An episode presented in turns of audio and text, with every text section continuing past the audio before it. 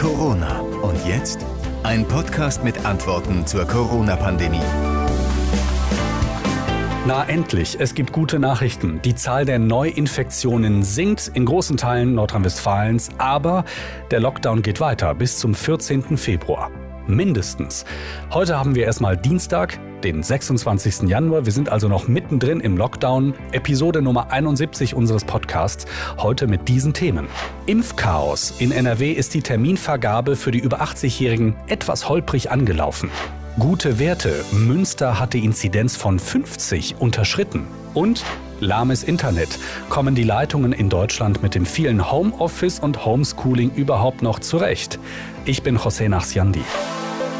Ja, es hat geruckelt gestern in Nordrhein-Westfalen. Gestern gab es den Start der Impfvergabe bei uns im Land und die Anmelde-Webseiten und Hotlines wurden geradezu überrannt.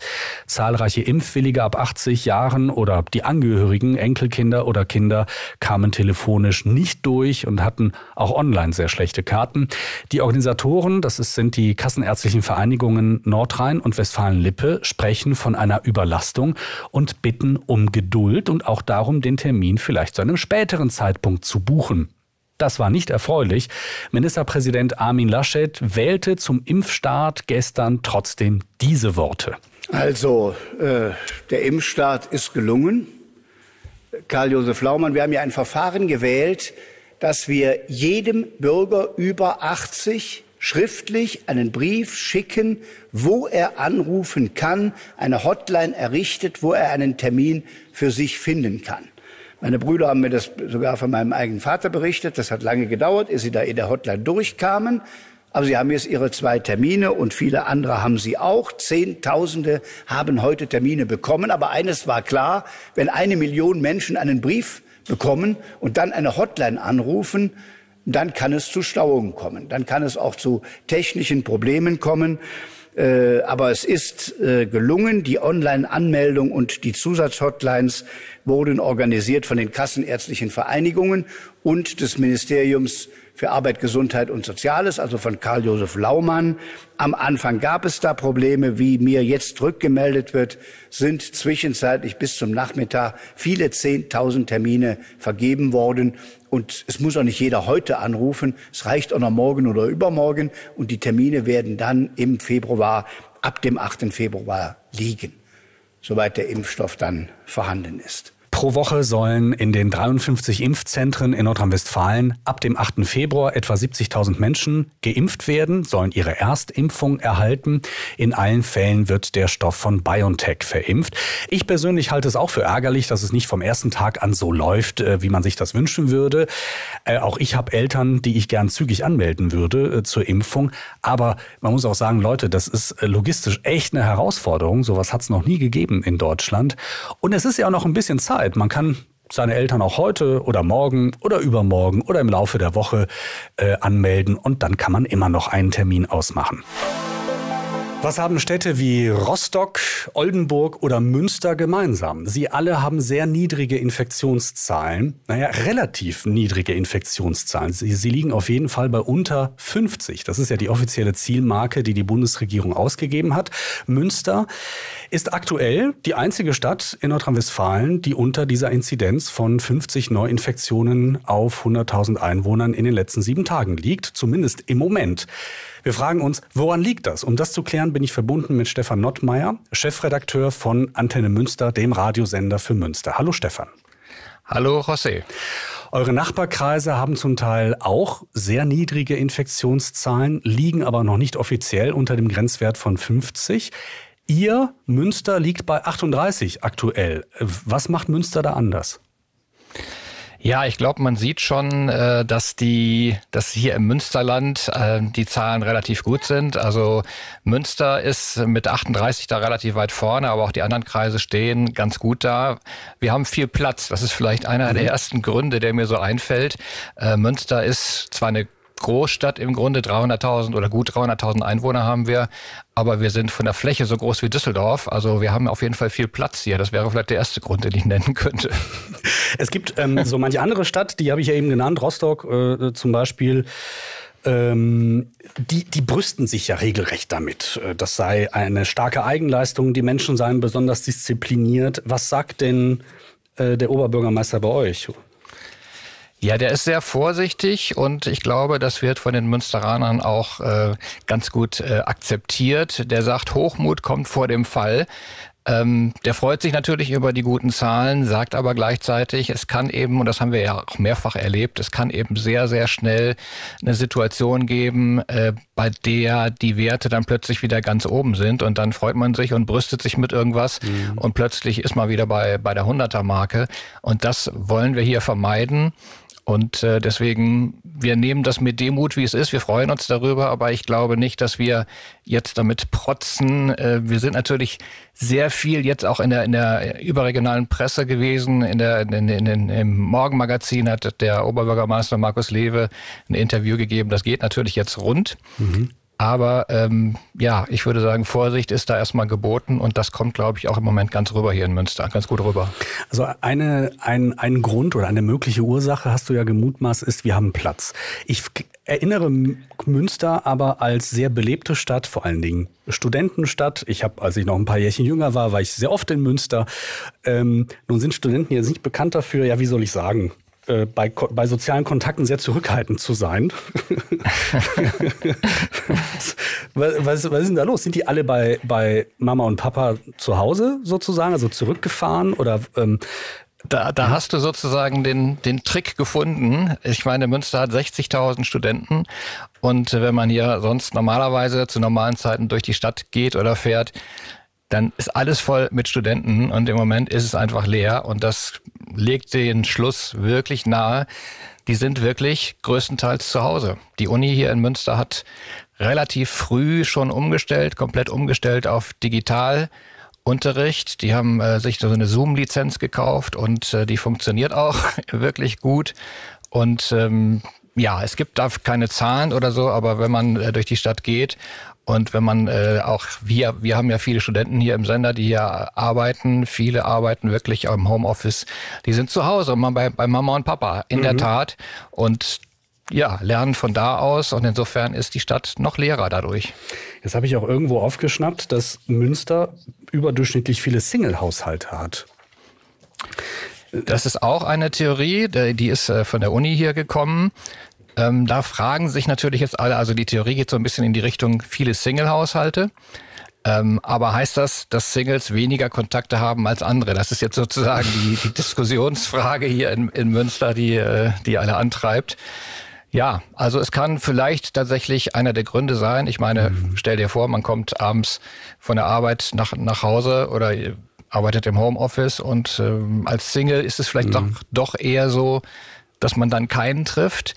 Aber wenn du in eine Familie kommst, dann hast du halt zwei, drei, vier andere Leute, die du da triffst, die auch wieder irgendwo einem Risiko ausgesetzt waren. Also mhm. insofern vielleicht auch ein Punkt, der mit da reinspielt. Wie ist denn so die, ja, wie soll ich sagen, wie wird das denn aufgenommen in, in, der, in der Bevölkerung? Als Lokalsender hat man immer einen sehr direkten Draht zu seinen Hörern. Es gibt eine Hotline, die können die und, und, und eine E-Mail-Adresse, die können die Leute ähm, bespielen und anrufen und, und, und euch ähm, äh, die Meinung schreiben.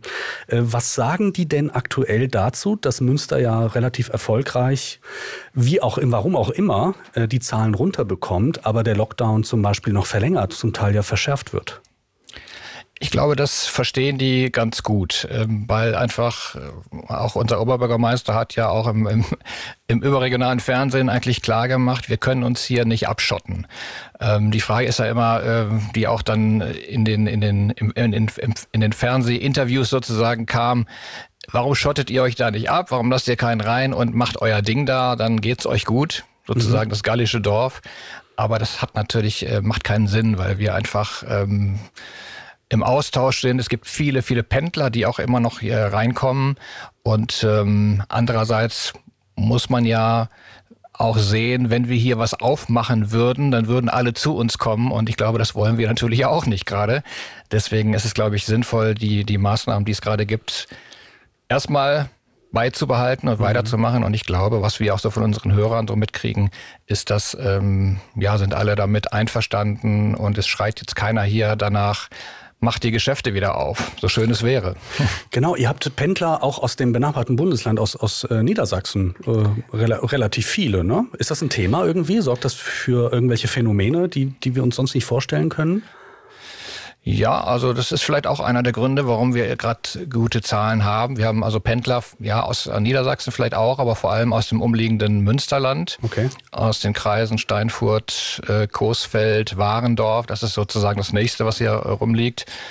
Und natürlich sind auch da viele im Homeoffice. Wir hören das jeden Morgen im, in unseren Verkehrsnachrichten. Es ist einfach nichts mehr los. Ah ja, okay. Mhm. Also normalerweise haben wir jeden Morgen zu bestimmten Uhrzeiten, so halb acht geht das los, dicke Staus überall auf den Einfallstraßen.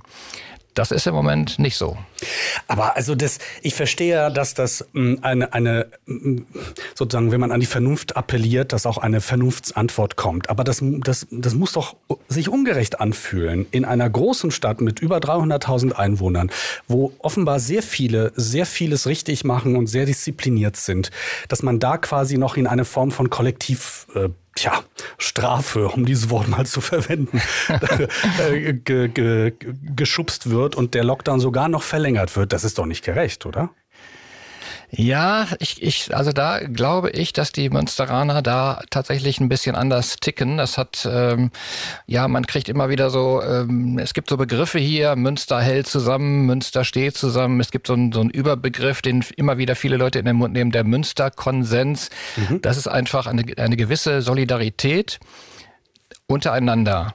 Also ähm, ich will mal ein Beispiel nennen. Als wir hier vor einigen Jahren gab es hier mal so eine so eine Jahrhundert so ein Jahrhundertregen. Da war hier wirklich äh, Land unter und viele waren äh, betroffen. Alles äh, war kaputt. Bis ins Erdgeschoss ging da die ähm, gingen da die Schäden. Und da hat sich bei Facebook relativ schnell eine so eine Gruppe gebildet von ich glaube 100 Leuten, die einfach sag, gesagt haben, wir helfen. Wer braucht uns? Schreibt uns hier, wenn ihr Hilfe braucht, wenn ihr äh, Sperrmüll rausbringen müsst, wenn ihr was Neues aufbauen müsst. Äh, sagt einfach Bescheid, wir kommen vorbei. Mhm, okay. Und das, das war so ein Beispiel, wo, wo, wo ich auch gedacht habe, unglaublich. Also ich, das habe ich noch nie irgendwo anders erlebt, aber wildfremde Menschen gingen dann zu äh, Münsteranern und haben da geholfen aufzuräumen. Und diese Solidarität untereinander, glaube ich, ist auch so ein bisschen Grund dafür, warum jetzt nicht jeder nach Öffnung schreit. Okay. Und ein anderer Punkt, wir sind natürlich stolz darauf, dass wir so gute Zahlen haben und wollen das auch nicht gefährden. Also fassen wir zusammen. In Münster wird offenbar sehr vieles richtig gemacht. Es gibt einen Zusammenhalt, eine Solidarität, nicht nur innerhalb der Stadt, sondern auch mit den Menschen drumherum. Der, äh, der, der Ruf nach Lockerungen ist verhältnismäßig leise, vielleicht sogar gar nicht zu hören. Und doch würden manche es Münster nachmachen. Aber die, der, der Grund für die guten Zahlen ist auch nicht so richtig auszumachen. Interessant. Ja, es gibt ganz, ganz viele Gründe. Also ja. die, ich glaube, einen Grund kann man nicht nennen. Es gibt noch eine ganze Menge andere, die ich noch gar nicht genannt habe. Okay. Zum Beispiel sind wir ähm, eine Verwaltungsstadt. Ähm, wir haben hier ganz viele äh, Versicherungen, wir haben hier ganz viele Behörden, wir haben hier ganz viele Institute, die äh, wissenschaftlich arbeiten und da ist überall Homeoffice möglich. Und ähm, wenn man andere Städte sieht, die vielleicht mehr Industrie oder verarbeitendes Gewerbe haben, das sieht natürlich da ganz anders aus. Ähm, ja, wir sind ähm, ja eine Fahrradstadt, habe ich gerade schon gesagt. Natürlich hat das auch Auswirkungen. Also hier fahren gar nicht so viele Leute Bus und Bahn wie in anderen Städten. Ähm, das ist, wir sind Vielleicht auch das ein Grund, eine Wissenschaftsstadt, die äh, hier arbeiten Tausende von Leuten in äh, Wissen tatsächlich wissenschaftlichen Instituten, die vielleicht auch sagen äh, oder eher den Wissenschaftlern glauben mhm. und deswegen auch vorsichtiger sind. Also es gibt kommt eine ganze Menge, glaube ich, Gründe zusammen und gute Voraussetzungen auch zusammen, dass wir so äh, dastehen gerade. Wir werden das beobachten, wünschen weiter, äh, ja, ich hätte jetzt fast gesagt, viel Erfolg. ja, also, vielen äh, Dank. Wünschen eine, wir allen anderen natürlich auch. Eine gute Hand sozusagen. Stefan Nottmeier, Chefredakteur von Antenne Münster. Dankeschön. Bitteschön.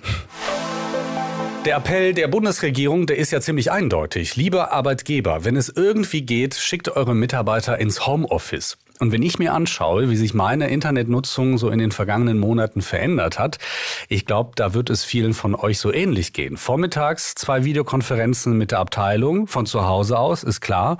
Dazwischen eine Videoschalte mit der Grundschulklasse meiner Tochter Ich frage mich, wenn das alle so machen, ist das Internet nicht irgendwann alle laienhaft gesprochen. Äh, profimäßig möchte ich mich darüber unterhalten mit Urs Mansmann, Computerjournalist bei der CT. Hallo, Herr Mansmann. Hallo. Ich glaube, Netzauslastung ist das Stichwort, das man da verwendet. Wie hoch ist denn die Auslastung im DSL-Bereich oder im Glasfaserbereich in Deutschland im Moment? Ja, muss man unterscheiden.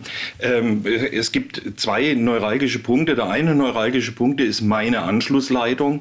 Was bietet die für eine Datenrate und gibt die das her, was ich brauche? Nämlich äh, zum Beispiel für eine Videokonferenz ein bis mehrere Megabit pro Sekunde muss sie einfach liefern, sowohl in Sender als auch in der Empfangsrichtung.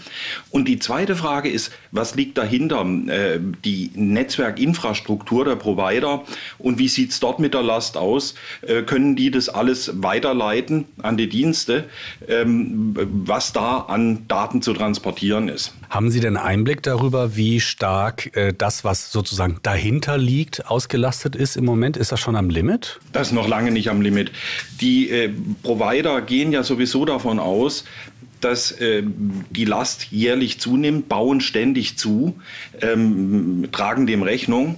Und äh, es gibt eine Statistik vom, vom DZIX, das ist der zentrale äh, deutsche Austauschknoten in Frankfurt. Und dort hat man gesehen, mit dem ersten Lockdown im letzten März sprang die Auslastung um 10 Prozent hoch. Mhm. Das ist also nicht so viel. Das ist nicht, dass es sich vervielfacht oder so, sondern das ist eine Auslastung um 10 Prozent. Und da muss man sehen, dass pro Jahr sowieso 20, 30 Prozent äh, zusätzliche Kapazität geplant sind. Das ist alles noch im Rahmen. Da wird es nicht eng. Das heißt, äh, wenn ich Sie jetzt fragen würde, etwas polemisch, wie viel Homeoffice und wie viel Homeschooling vertragen die Leitungen in Deutschland noch? Äh, da kann man guten Gewissens sagen, noch jede Menge, oder? Die Leitungen vertragen noch jede Menge. Die Engpässe entstehen eher bei den Diensten, nämlich das, was dann plötzlich ganz intensiv nachgefragt wird. Das hat man jetzt gesehen bei den Schulsystemen, ähm, wo dann plötzlich hieß, ja, wir steigen jetzt alle um auf Homeschooling und die Schulsysteme dann unter der Last zusammengeklappt sind, einfach weil die nicht dafür ausgelegt waren, dass alle auf einmal Videokonferenzen machen.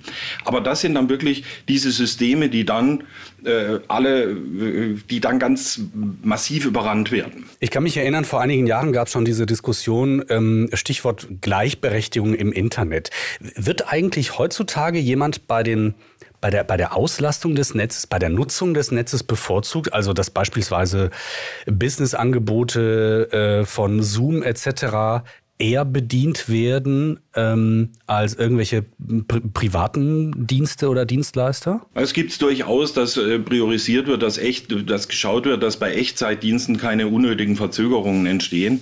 Aber wie gesagt, die Reserven sind so groß, dass das gar keine Rolle spielt. Äh, wenn ich keinen Stau habe, ist es im Endeffekt mhm. egal, ob ich ein Staumanagement nachher habe oder nicht. Solange alles fließt, solange äh, keine Datenpakete verworfen werden müssen, ist es kein Problem. Und in dem Moment, wo tatsächlich tatsächlich Datenpakete ver verzögert werden oder gar verloren gehen, weil sie nicht weitergeleitet werden können, dann muss sowieso ausgebaut werden, weil dann die Servicequalität zu schlecht ist. Okay. Also das spielt keine entscheidende Rolle. Also dieses ganz subjektive Gefühl, auf das mich neulich ein Kollege hingewiesen hat, der sagte, seitdem ich so viel im, im Homeoffice bin und äh, verschiedene äh, Dienste nutze beruflich, ähm, ich habe das Gefühl, das, das wird alles viel langsamer. Das ist einfach eine subjektive eine subjektive Wahrnehmung.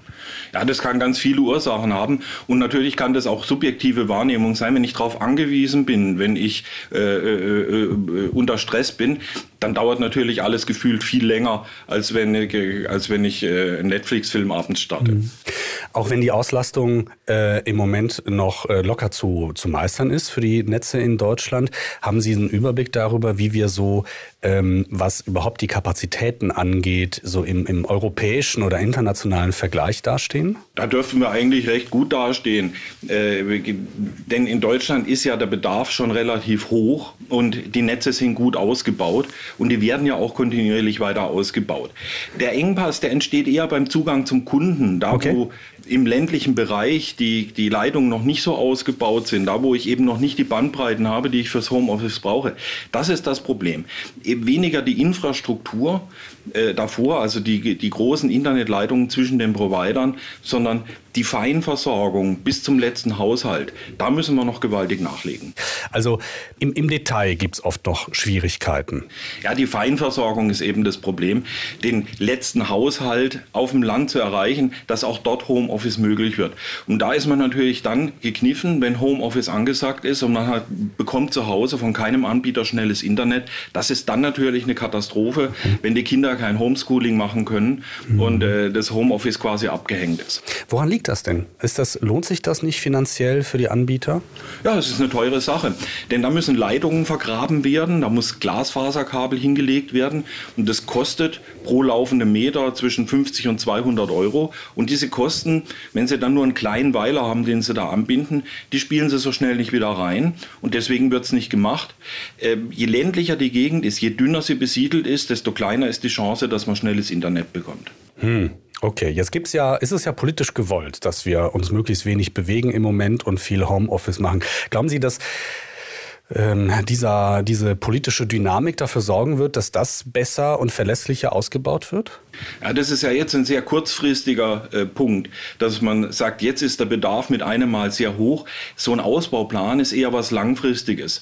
Äh, man kann nicht jetzt hingehen und sagen, wir haben hier noch ein paar Probleme, die lösen wir jetzt in einem halben Jahr, indem wir die Bagger rollen lassen, sondern das ist etwas, was, wo wir einen Masterplan brauchen, wo wir die nächsten paar Jahre damit zubringen, diese Feinversorgung zu ermöglichen und diesen Ausbau in die Fläche fertig zu machen. Das ist jetzt sozusagen das äh, Spezialproblem oder diese Ansammlung vieler Einzelfälle von äh, äh, ganz schlechter Versorgung auf dem Land. Aber auch in der Stadt hat so mancher vielleicht das Gefühl, schlecht versorgt zu sein. Was kann man denn als Kunde geschickterweise tun, wenn man sagt, ich möchte das Maximale rausholen aus dem, was möglich ist? Also das Wichtigste ist, dass ich mir erstmal einen Überblick verschaffe, was ist bei mir denn wirklich technisch möglich? Was bieten, äh, habe ich einen Kabel-TV-Anschluss, darüber kann ich Internet bekommen, äh, über meine Telefonleitung kann ich Internet bekommen. Vielleicht auch noch per Mobilfunk, wobei das eher die, der letzte Notnagel ist, wenn also das andere äh, drahtgebundene nicht funktioniert hat. Gibt es vielleicht vor Ort äh, schon einen Anbieter, der Glasfaser verlegt hat? Äh, ist mein Haus schon an das Netz angeschlossen? Und dann muss ich sehen, ganz konkret, dort ein Angebot anfordern, was bieten die mir an, welche Datenraten kann ich hier an dem Anschluss bekommen. Vielen Dank für Ihre Einschätzung. Urs Manzmann von der CT. Dankeschön. Ja, bitteschön. Und das war's für den Moment von mir. Wie immer der Hinweis, dass euch die Kollegen vom Corona-Update mit den Kurzmeldungen täglich auf dem Laufenden halten. Spätestens nächste Woche hören wir uns wieder. Ich bin José Nachsiandi.